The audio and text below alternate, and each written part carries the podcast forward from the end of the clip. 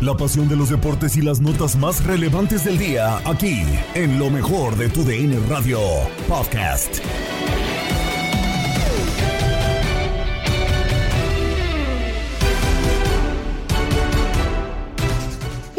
Una vez más al podcast Lo mejor de tu DN Radio. Gabriela Ramos les tiene la mejor información deportiva. Día histórico para la UEFA Conference League, la Roma y José Mourinho al disputarse la primera edición del torneo que fue para la Loba por la mínima diferencia. Así, The Special One se vuelve en el primer entrenador en quedarse con las tres competencias del área y llega a 26 títulos. En nuestra señal, escuchaste este triunfo. Itzvan Kovacs, la Roma por izquierda, se mueve Nicolás Zalewski. Ahí le tocan Zalewski, corredor del área. Va a encarar la marca, seguramente para buscar la línea de fondo, pero nada más le adelantaron el piecito y le quitaron el esférico. Recupera la Roma. Brian Cristante. ¿Quién le pega de media distancia? Caramba. Nadie. Pelota dentro del área y queda la Roma el primero.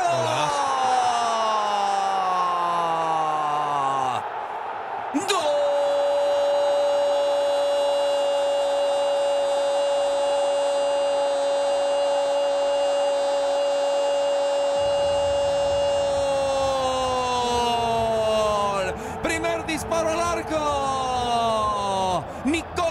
Zaniolo, el 22, el italiano.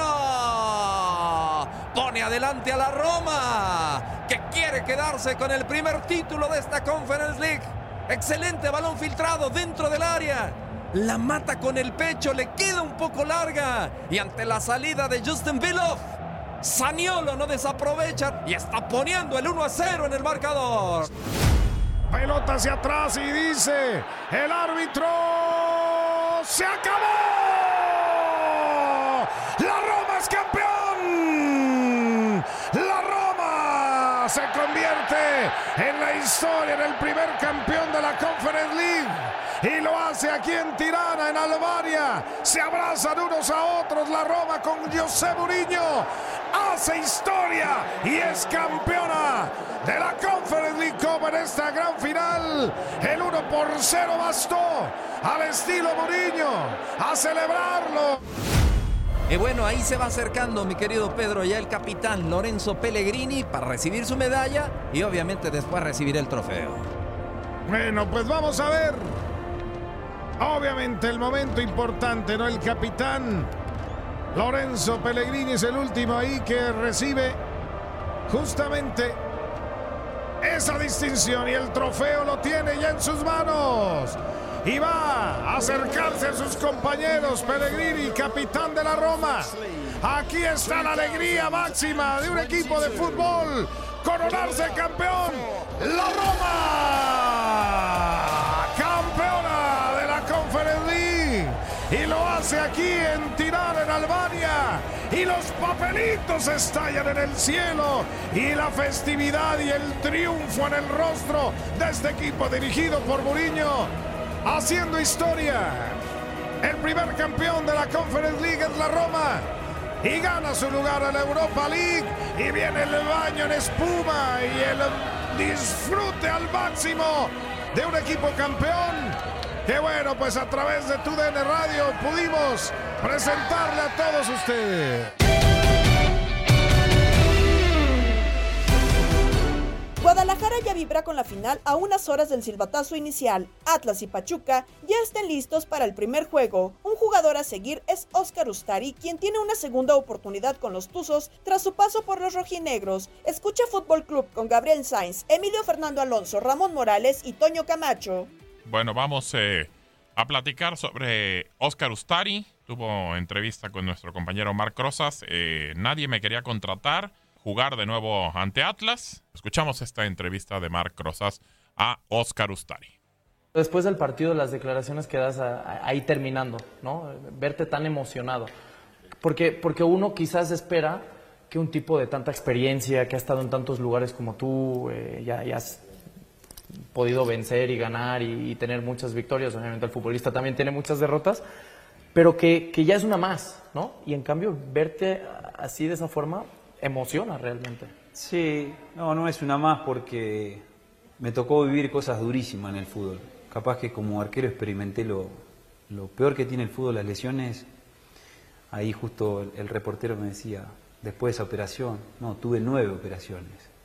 Me levanté de las nueve y después justamente de la última de, que me tocó justo con Atlas, eh, hice un sacrificio enorme para tratar de volver en tiempo, no sé cuánto, y bueno, en ese momento me soltaron la mano del club y quedé libre. Y la única imagen que había quedado de Ustari era llorando en una cancha con el hueso para un costado y nadie me quería contratar. Y estuve durante un año entrenando todos los días hasta en doble turno, incluso a veces con, con la luz de los autos porque no tenía para iluminarme, con amigos personales de la vida que me ayudaron a, a que siga, a que no deje, que yo con 32 años no podía dejar de jugar al fútbol.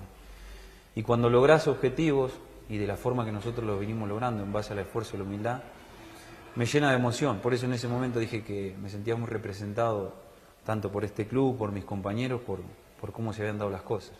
¿Cómo fue, primero de todo, después de ese proceso tan difícil, volver a una cancha, volver a un partido oficial? A ver, fue difícil porque me acuerdo que, que fue en Liverpool, en Uruguay, y que me llamó Pablo Pesolano, y le dije, yo estoy entrenado, pero no estoy entrenado con un plantel. Vamos a probar.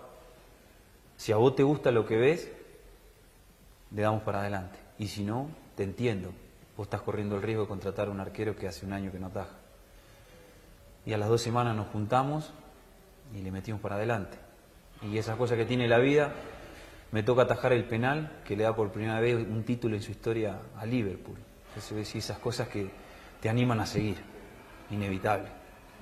Y luego con Pezzolano vienes aquí a Pachuca. Y después Pablo llega a Pachuca y me pide como refuerzo porque ya me conocía, cómo trabajaba. Sabía que mi deseo era volver a México. Yo amo este país, me encanta. Y bueno, se fueron dando las cosas que ya me afiancé en el club. Pudimos hacer un torneo muy bueno y, y se fue armando el grupo. Creo que ha quedado un grupo de, de, lo que pasó, más ahora lo que el profe trajo y con la idea que trajo el profe y, y hace que hoy estemos disfrutando este momento. ¿Qué significa enfrentarte al Atlas, además, en esa final? Es una sensación rarísima y que, a ver, sé que en el fútbol pueden pasar estas cosas. Yo le tengo muchísimo cariño a Atlas, al club, a su, a su gente, a su hinchada.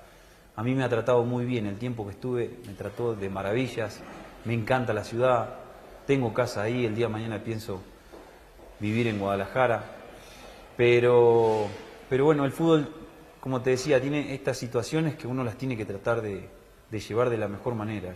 Si uno se pone a pensar con el corazón, a veces ni sale del país, es la realidad. Eh, yo hoy me debo a esta institución, me siento recontra representado, hago todos los días un esfuerzo extra para, para que, bueno, que el club pueda de alguna forma devolverle este apoyo que, que me ha dado y la posibilidad de, de, volver, de volver a México. Ustari, ¿qué tema, don Emilio? Porque pues eso de que nadie te quiera contratar, de que quieres regresar al fútbol mexicano porque en algún momento te gusta, pero nadie te quiere contratar y de repente Pachuca levanta la mano y tiene confianza en ti, digo, creo que Ustari habla de un tipo agradecido, ¿no? También aparte. Por supuesto, son momentos bien difíciles en la vida de un futbolista, ¿eh? cuando los directivos en general piensan que ya no vuelves porque ese él tuvo una fractura en el tendón rotuliano que es bien difícil, entonces pocos directivos se la querían rifar porque no sabían en realidad si Ustari estaba listo para, volver al, gran nivel que tuvo cuando estuvo en Atlas o iba a ser un problema que se lastimara a cada momento y que no pudiera jugar y que su inversión se fuera a perder. Pero Pachuca le tuvo fe, gracias también a Pezzolano, que fue de lo poco bueno que hizo en Atlas, en Pachuca, regresar a Ustari al fútbol mexicano. Anduvo tan bien que ahora que llegó Guillermo Armada, pues no dudó en que él fuera su arquero titular y le ha respondido no a lo largo del torneo con muy buenas actuaciones también en esta liguilla. Y entiendo cierto, noto cierto resentimiento con la directiva del Atlas porque dice que lo abandonó en su momento, ¿no? Sí. Es lo que yo entendí en esta entrevista con Marc Rosas. Entonces seguramente estará muy caliente y, y querrá ganarles a como dé lugar en esa final. Sí, de acuerdo. Es de repente una situación, Ramón, que se vuelve a, a, a favor y que hay que saber utilizarla también, ¿no? Digo, un tipo revancha, a lo mejor que pasó con el rojinegro y ahora, digo, jugando con Pachuca, pues lo que quiere es ser campeón con Pachuca. Sí, veremos cómo lo toma él, ¿no? Yo le buscaría que no fuera revancha, ¿no? Porque no, no es bueno, al final de cuentas es diferentes circunstancias. Y si él lo toma con revancha, que sea más hacia él, hacia la historia, lo que ha luchado, lo que ha trabajado, y, y más como un eh, un mérito a ese gran esfuerzo y esa lucha que ha tenido y que ha sido un portero muy, muy sobrio, muy ecuánime, con calma, muestra liderazgo sin hablar o no parece que habla tanto, así que le ha dado seguridad a ese cuadro bajo del equipo del Pachuca, ¿no? ¿Es de los mejores arqueros del torneo? Así es. Mm, Yo creo que sí. Sí, creo que. Sin creo hacer que sí. tantos duda. avientos, Sí, ¿no? sin lastimarse cada que se avienta. Hola Camilo. Hola Nahuel. No sea así. Ah, no, no, no sucede eso hoy con los Bueno, porteros. sí, sí, sí le juegan mucho al- al- a los vivos. Eh, no le, ju- es que antes era un choque y ahí hacían tiempo. Hoy no. Hoy están todos los entrenadores eh, de porteros son remensos, ¿eh? No ¿Por les qué? enseñan. ¿Por qué? Porque hoy les tiran, se avientan Y se y ya les dolió la mano. Sí, sí, sí. Entonces, hoy, hoy la técnica de entrenadores de porteros no sirve. antes, antes hacían tiempo, todos han hecho tiempo. ojo. Todos, todos, todos. Es, es- es parte del juego, de repente sirve, a veces no, a veces te beneficia, a veces no. Claro. Pero antes esperaba un choquecito con un rival mínimo. Hoy no, hoy ya porque tiran, Ya. se acuestan y ya les duele el brazo. ¿Qué piensas, Perdón, pero- Camacho? La, la- Hoy es muy claro y directo. Sí, sí, la- sí. la realidad es de que yo creo que Oscar Ustari es ese perfil bajo que se mantiene con ese liderazgo dentro del vestidor, ¿no? O sea, entendemos que es un arquero medallista olímpico que en sus 35 años creo que está en su mejor momento porque sabemos que tuvo muy mala suerte con la cuestión de las lesiones. De hecho, está la imagen, ¿no? Y recordamos esa eh, trágica imagen en donde termina por despejar en un despeje, ¿no? Y que se le va hacia un lado la, la rodilla jugando con los rojinegros del Atlas y que al final, pues, sí tendría que ser, pues tendría que decir la verdad, ¿no? Quizá al final el equipo lo termina por, por soltar, ya no le importó al equipo, así es en todos lados, ¿no? Eres sustituible por más que seamos buenas o malas personas, pero realmente a mí me parece que por fin podemos mencionar que este arquero, después de esa gran lesión en la 17-18, puede estar bien y está jugando bien porque ha tenido fuertes lesiones. O sea, hablamos de la 17-18, la rotura del, del tendón rotuliano. En la 16-17, fractura del brazo con los rojinegros del Atlas. Luego una rotura del ligamento cruzado Ah, bueno. en la 10-11. Luego también una fractura de mandíbula y otra rotura del ligamento. O sea, tío, cinco o seis lesiones fuertes O sea, en un cierto periodo. Se la pasa más en el hospital que en una cancha, ¿no? Parece Rocky, ¿no? El boxeador. Claro. O sea, Y es que recordemos que por eso al final con los rojinegros del Atlas el que jugaba era Miguel, Bu- eh, Miguel Fraga, Bufraga. sí, sí, sí, sí. que terminó siendo el arquero con el que terminó estando con eh, José Guadalupe Cruz. Creo yo que es una gran oportunidad para Ustari para ya tener eh, esa continuidad que necesita un arquero y que la ha demostrado porque la realidad es, es sobrio, no se lanza, no es de los que grita, como bien mencionas, él hace sus recorridos y te ataja de manera importante. Sí, yo creo que eh, con ese historial que nos acabas de dar, más que buena oportunidad es darle gracias a Dios, ¿no? Claro.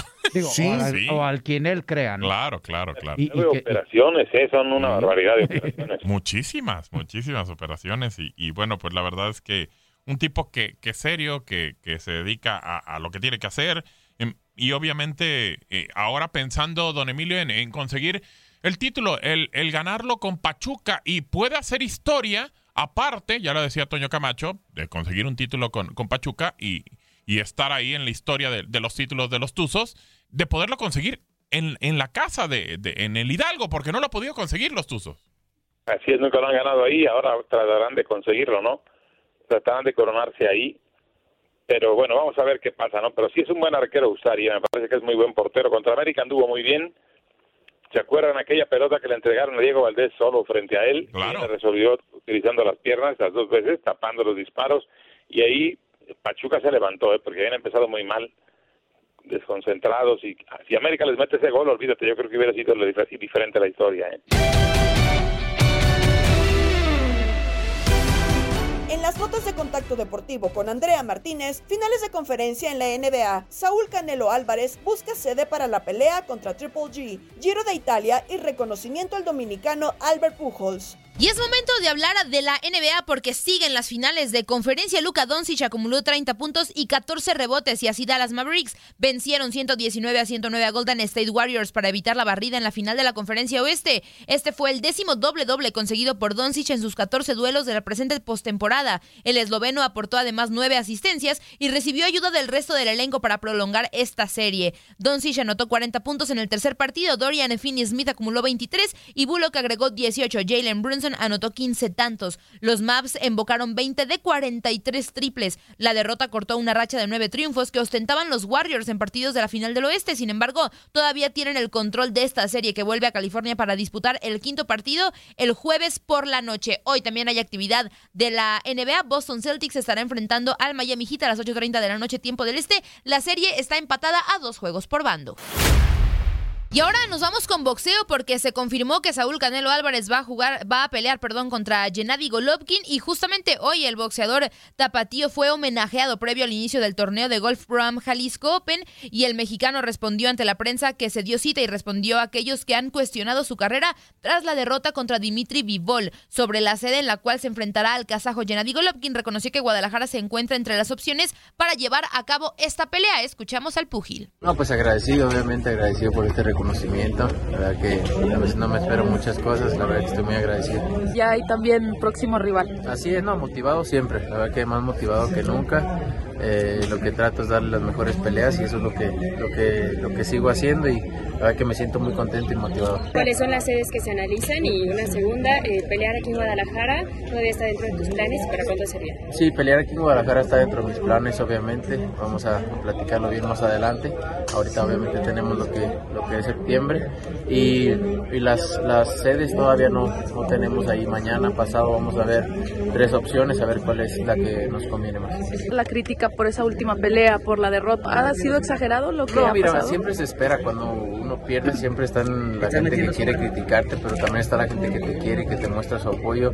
Y así es el boxeo, se gana, se pierde, nos tocó perder, pero eh, con, de una manera eh, única, ¿no? El tratar de subir de peso, hacer otras cosas que normalmente eh, la gente que está en la posición que yo estoy no se arriesga a hacer. ¿Por qué? Porque ya está cómodo, se queda en su zona de confort y yo no, al, al contrario, ¿no? Me gusta ser competitivo, ser, eh, ir por más cosas y, y- y nos tocó perder desgraciadamente, pero aquí estamos todavía en el camino y, de que lo voy a intentar de nuevo, lo voy a intentar de nuevo. No tengo que darles ningún mensaje porque al final de cuentas siempre van a criticar. Si haces bien o si haces mal, siempre van a estar ahí criticando y lo único que hago es seguir por mi camino y seguir este, con el objetivo que he tenido siempre.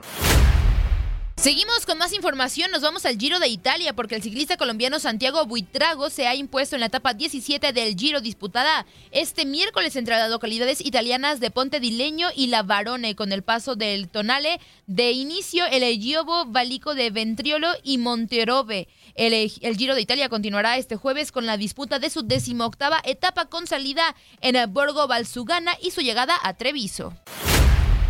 Y ahora con información del rey de los deportes nos vamos al béisbol porque el pelotero dominicano Albert Pujols, quien se encuentra jugando la que podría ser su última temporada en grandes ligas, fue reconocido por sus compatriotas radicados en la ciudad de Nueva York por ejemplar carrera y por haberse convertido en un verdadero embajador del país en aguas extranjeras. Durante el encuentro en la Fundación Dominicana de Deportes de Nueva York en la ciudad de Manhattan, previo al inicio de la pasada serie entre San Luis Cardinals y New York Mets, recibió una placa conmemorando sus logros de parte del presidente de la entidad, Daniel Reyes, así como el cónsul dominicano de esta ciudad, Eligio Jaques, y el también eh, expetrolero dominicano, Willy Sotáñez. Nos despedimos del podcast Lo mejor de tu DN Radio. Un saludo de Gabriela Ramos.